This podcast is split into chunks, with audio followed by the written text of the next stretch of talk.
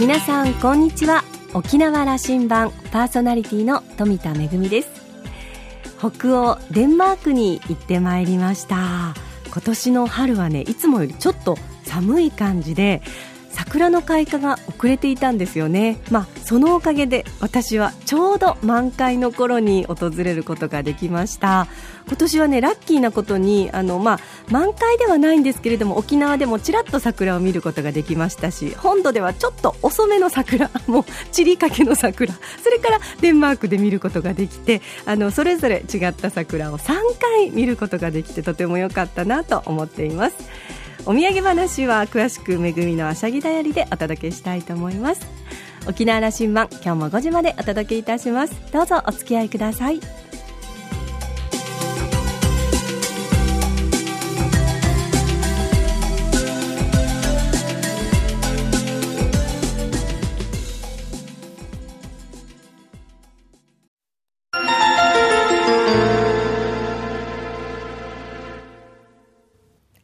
那覇空港のどこかにあると噂のコーラルラウンジ。今週は株式会社シュレードの創業者であり元国際通り連合会会長の浦崎正勝さんとラウンジ常連客で沖縄大学地域研究所特別研究員の島田克也さんとのおしゃべりです。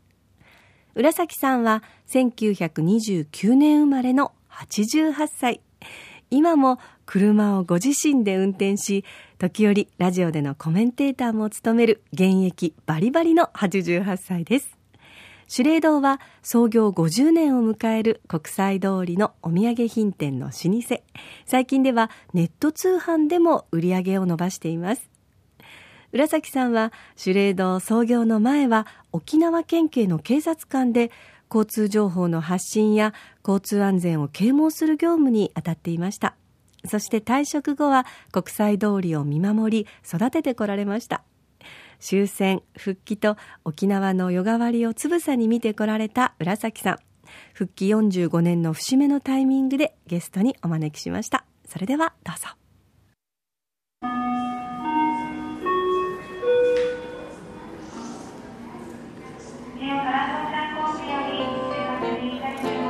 コーラルラウンジに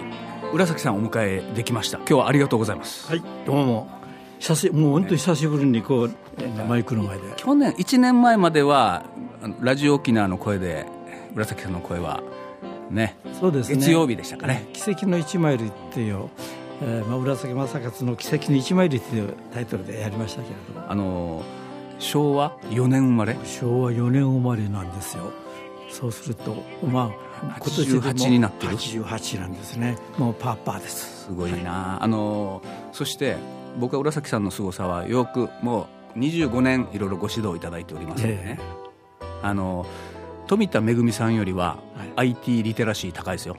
はい、えあのフェイスブックの使いこなしはこれいつ始められました？えーまあ、何かというと会社ではもう現役ではあるけれども息子に会社譲ってしまったもんでちょっと時間的にあったんですよそれで娘が「親父こうフェイスブックやってみたら」っていうことで教えてもらって。僕に友達申請が来た時にはびっくりしましたけどね。そうですか。そういうことでやはりねこうあの88年も生きてくるとさあのもう僕らの時代っていうのはもうすでに終わってるけれどもやっぱりこれからと僕らとしてはやっぱり今まで僕らが戦争、まあ、戦争したという責任も一旦ありますけれども戦後の苦しさであるとかねそういうあたりを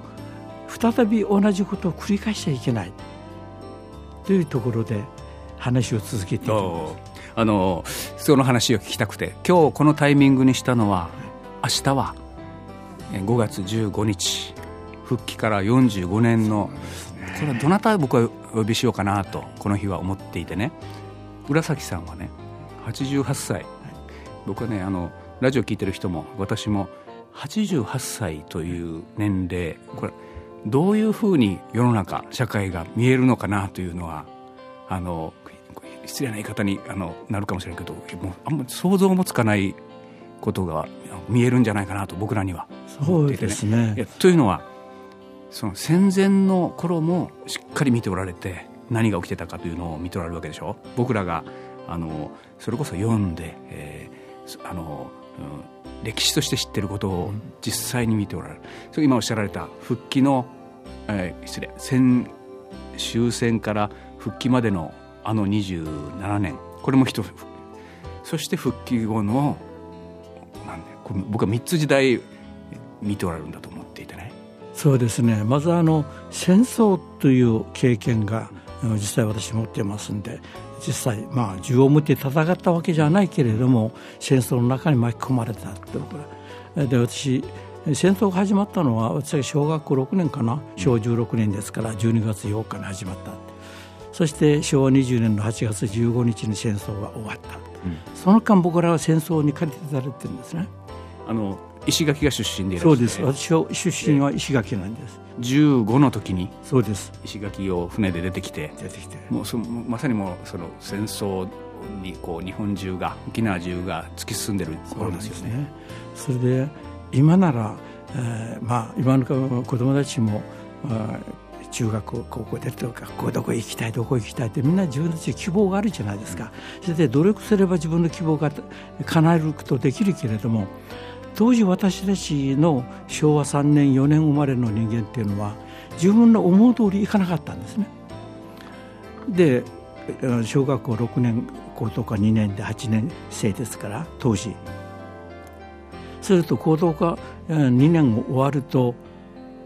進む道は3つしかなかった、うん、一つは中学に行くか、うん、旧制中学ですね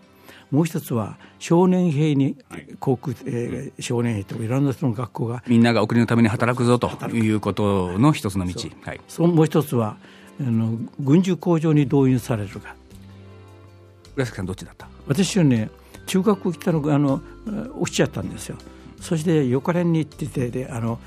学校のそのこれも落ちちゃったんですね。で最後に残ったのが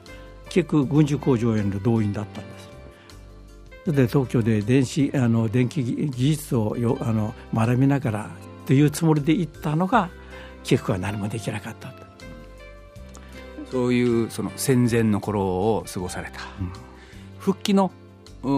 あの日はどうしてました？5月15日は私は28年に警察に琉球警察に入って警察官であの交通課のパトカーを持っていたんですで持っていってもんで琉球警察の職員でいらっしゃるんですよね。です。からそのあの5月15日その前後5月14日と15日の違いあの浦崎警官警さんはですね。警察の中でも英語を使える警察警察官ということで大変あのまあ、こうして重宝されて大活躍だったというふうに、まあ、そそのもちろんあ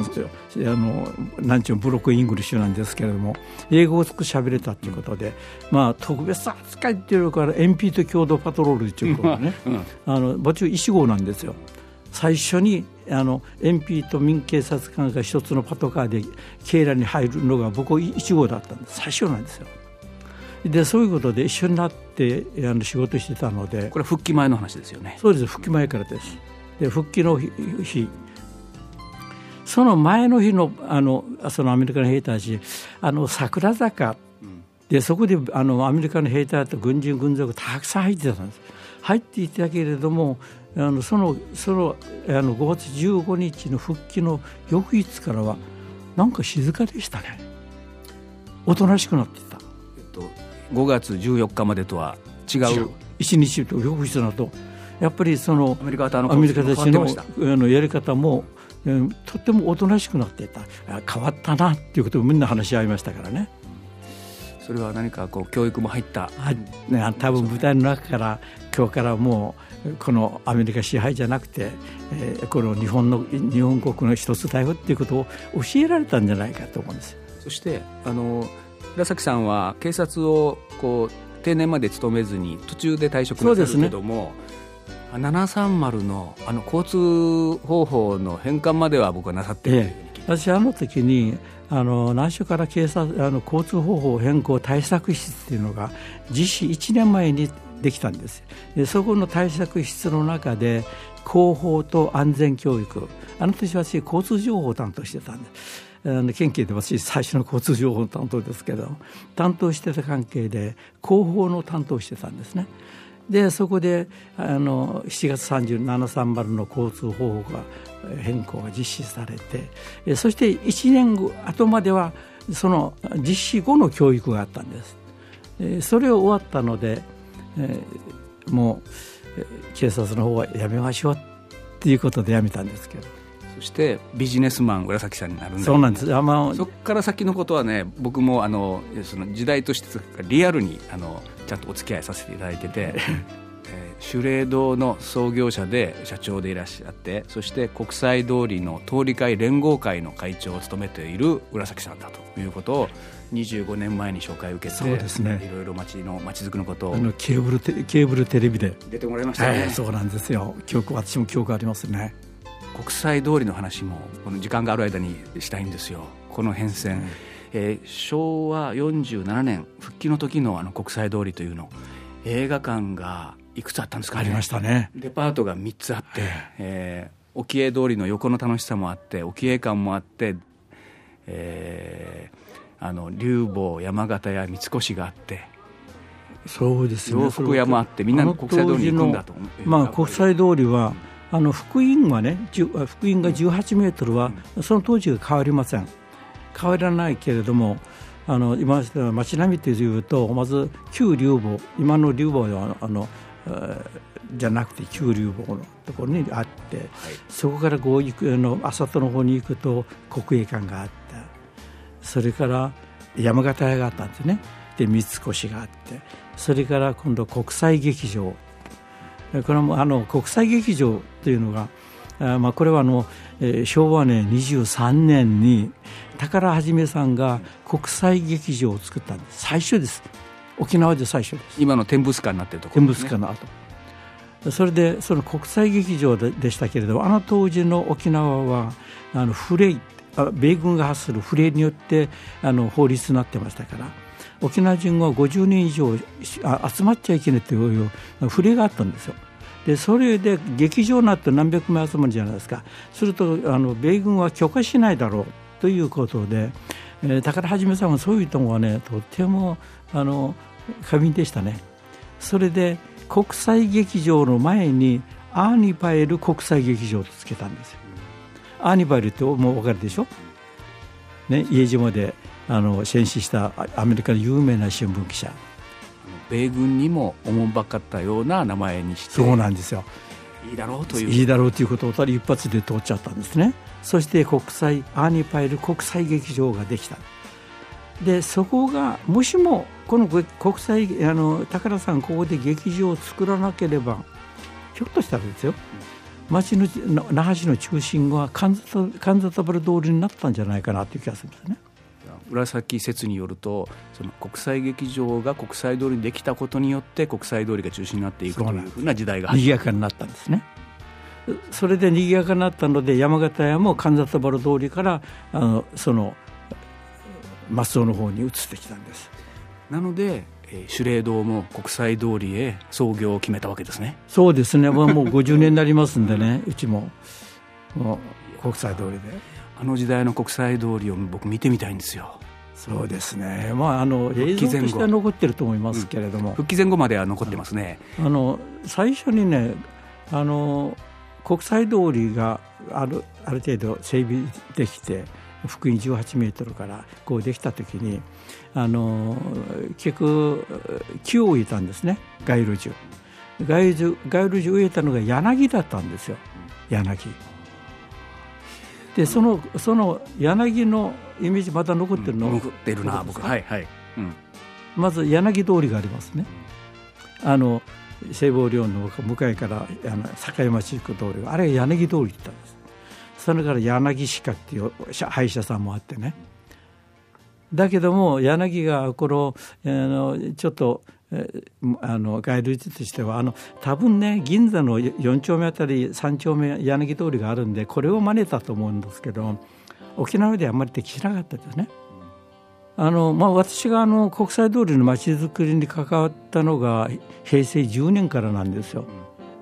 それまではあの平成10年それまでは国際通りは電線がぶら下がっていたのであの当時の知事が太田知事で太田知事にお会いしてどうにか国際通りあの国際通りをもう一度作り変えたいという話をしてそれがきっかけになって、えー、まあ10年長い手続きかかりましたけれども電線の地中化そしてついでにえー、まあどうせ電線地中化するんだったらあの国際通りの全体的に街路をあの整備しようやっていう県の方からの意向もあってそれで現在の国際通りシンボル道路計画としてなりあのできたんですね。それで街路樹も植え替えて八重山屋市に変えてそしてあのその当時からまあ法律的にも交通バリアフリー法という法律があの当時できたんですね。できたためにあのそれまでは国際通りは段差があったんです。車道と歩道段差が20センチぐらいのあの段差がありましたので、ね、これをなくしてバリアフリーにしようということもその当時にであの決まったんですね。それで現在のバリアフリーの国際通りが出来上がったんです。浦崎さんその今毎週日曜日はトランジットモールということで、はい、歩行者が中心となった午後から楽しい街になりますよね、国際通りは。復帰の時にあの浦崎さん一回挑戦してますよね。よ。45年前に、それは国際通り1回だけだけどもこれは復帰を記念したんですか？復帰記念じゃなくてですね、うん、復帰する前に一度だけあの国際通りの車を止めて歩行者に開放しようやというその時は目的が全然違うんですね。今のあのトランジットモールの目的とあの時の車を止めた目的は全然違うんです。そのその時の目的は当時の目的は？その時はですね車を止めて歩行者に開放してここあの歩行者に対して天国だってこここういうあの道はこうこうあるべきだというところも教えたかったし。でその中で子どもたちちょっと日曜日でしたから子どもたちを集めて安全教育をする。自転車の安全な乗り方をするっていうようなやり方も含めたんです。いや今にも通じるあの目的だと思いますよ、まあ、今はね活性化だということが、はい、今の町町のね町町づくりの町の活性化としてのあの車を止めてるんですでもあの時の45年前のノウハウが那覇のトランジットモールという制度に入つながってるんですつながってますね。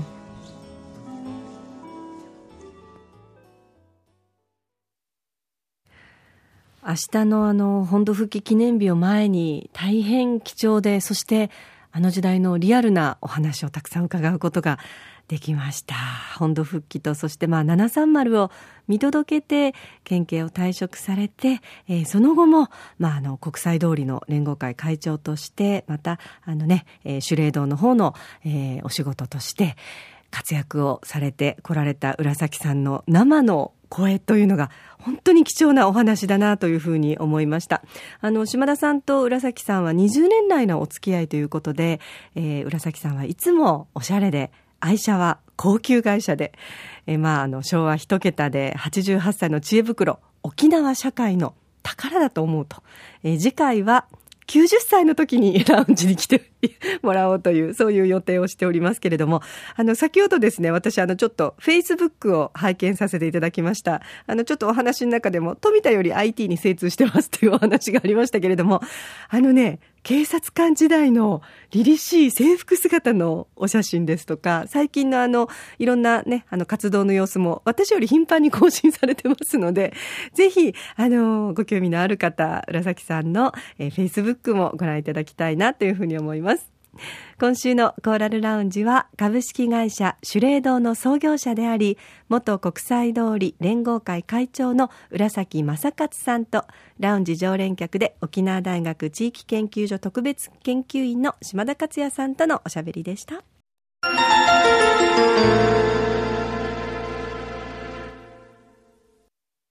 めぐみのあしゃぎだよりのコーナーです。先日北欧のデンマークに行ってきたお話を今日はちょっとしたいと思います。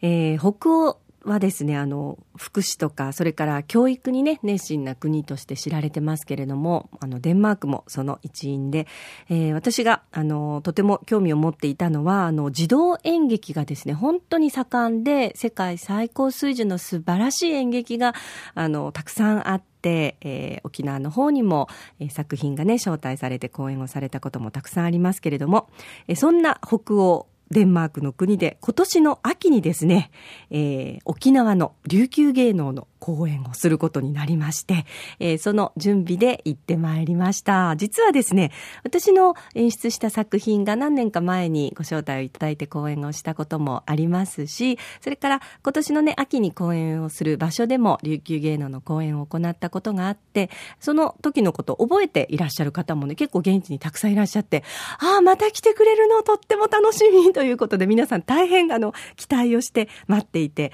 くださっています。あの、ヨーロッパの北のね、本当に北の北の北欧の地にですね、アジアの南の小さな島の、えー、演劇、えー、そして芸能をね、えー、持っていくことができるとても幸せなことだなというふうに思います。あの、大都市と大都市の交流っていうのもね、もちろんダイナミックできっといいのかもしれませんけれども、こういった地方と地方がつながって結ばれるっていうのはとても嬉しいことだなというふうに思っています。秋の公演とっても楽しみにしています。これからね、一生懸命準備をして、えー、南国、沖縄の風をですね、北の寒い地域にお届けしていきたいなというふうに思っています。進捗などはまた番組でもね、お届けしていきたいと思います。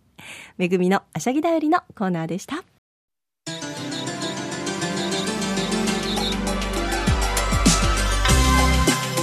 沖縄羅針盤のこれまでの放送はインターネットを利用したポッドキャストでも配信中です。ラジオ沖縄のホームページからアクセスできますのでラジオ沖縄もしくは沖縄羅針盤と検索してお楽しみください。